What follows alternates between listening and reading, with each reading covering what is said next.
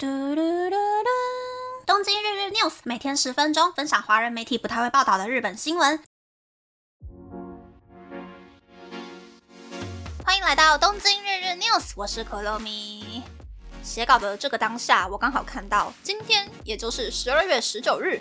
东京的气温是四到五度 C，整天都不超过十度，所以我正在纠结说啊，出门的时候是要穿长版大衣呢，还是要穿羽绒外套呢？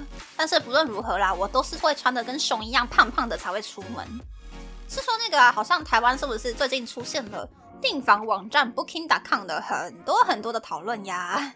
关于 YouTuber 是不是订错房间，又或者是饭店是不是先入为主把人当成 OK 啊？这一种呢？两边各自有立场的部分，我就先不讨论了。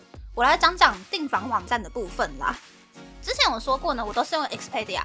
的确，去韩国玩啊，或者是在台湾订饭店，我都是用 Expedia。搜索的条件选项还蛮多的，所以会比较轻松的可以找到我想要住的那一种饭店，而且价钱也是比普通的饭店官网还要便宜一点点。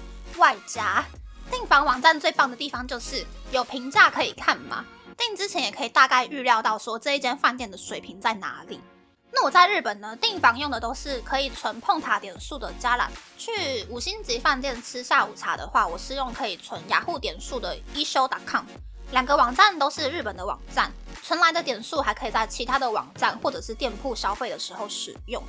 那这一次出事的 Booking.com 在日本可以说是恶名昭彰了，因为今年暑假七月八月的住宿费。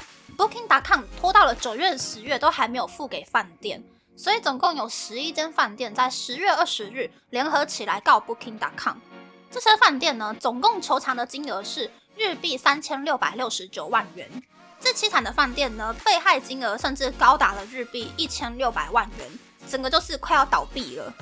饭店的律师是表示说，其实总共有超过五十名以上的被害者找过律师咨询了，总被害金额很有可能破亿。但是 Booking.com 是荷兰的网站，网站有写说一切都以荷兰的法律为主。根据英国卫报的报道，Booking.com 把没有付钱给饭店的原因归咎为技术问题。Booking.com 也不回答受害的饭店数量，还有后续赔偿的事宜。日本的某一些小饭店，其实可能七成以上的顾客都是透过 Booking.com 订房的。Booking.com 如果不付钱的话，员工的薪水，甚至是饭店的食材费用等等的地方都会出包。Booking.com 的公关在接受日本媒体律师 .com 新闻的采访的时候是说，因为七月份进行系统维修之后，全世界其实都有出现没有准时汇款给饭店的情况。因为 Booking.com 在日本没有设置法人账户。没有其他的方法可以汇款给饭店，或者是进行一些补偿措施，一切都只能够等到荷兰本部的通知。经过这一番操作呢，其实日本人更不敢使用 Booking.com 了。我知道很多华人朋友因为不会日文，所以在日本订饭店的时候都会优先使用国外的网站。不过呢，旅游追求的就是开心嘛，与其去追求 Booking.com 上面那种标榜着全网最低价的饭店去订房。然后又不小心订到整间饭店里面最差的房间呢？我建议大家啦，来日本的时候呢，就尽量在饭店的官网加览一休，或者是最近一两年都没有出过包的国际订房网站吧。那这一节要介绍的呢，全部都是跟民生有一点点关系的新闻。首先第一个呢，是每日新闻在上周末进行的民调显示。关于二零二五万国博览会的门票，百分之七十九的日本人表示不想买，百分之十的日本人表示想买，百分之十一的人表示目前没有意见。万国的主办方预定活动期间入场人次可以高达两千八百二十万人，但是万国的外国场馆建设进度十分缓慢，整体的建设费用比最开始多出了一点九倍，高达日币两千三百五十万元，因此受到了许多抨击。嗯，关于万博吗？我个人是不会想要去的啦。第一个是我讨厌人挤人的地方，第二个是会场是在海浦新生地，可以抵达会场的道路就只有一条高速公路，我不会想要去塞车的。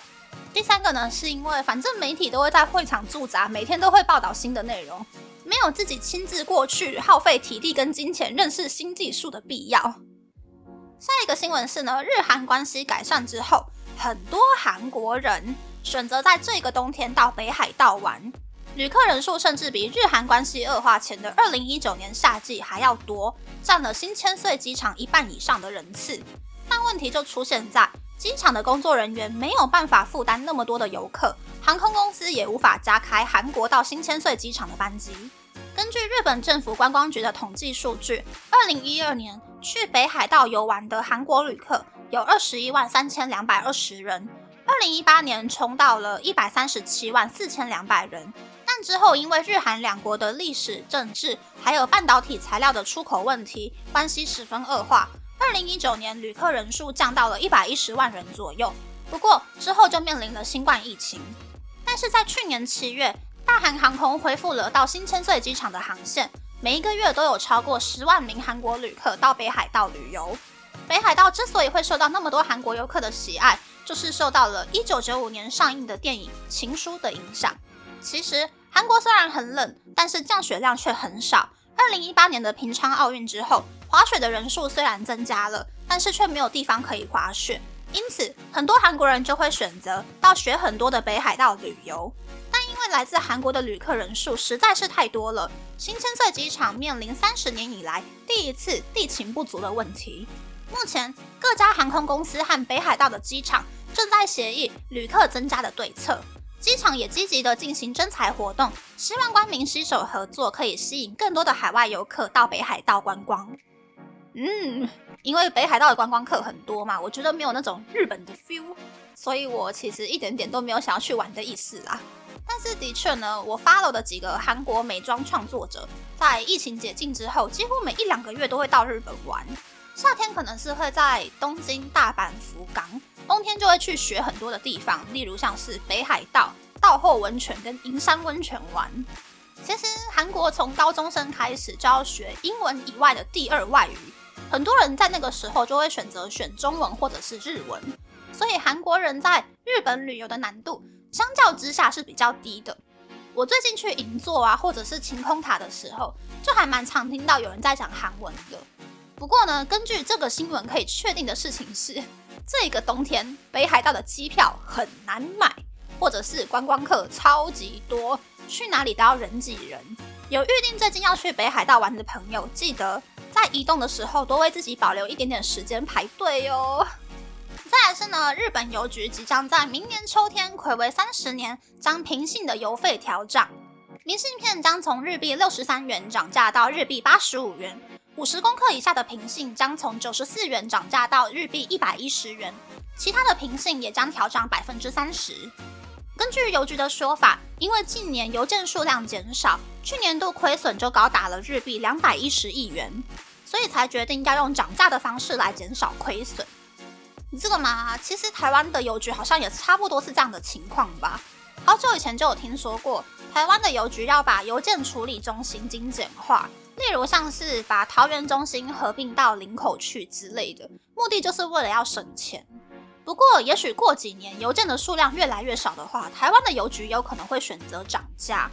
我是觉得啦，邮局是国家 offline 的基础通讯网，不可以把它废掉。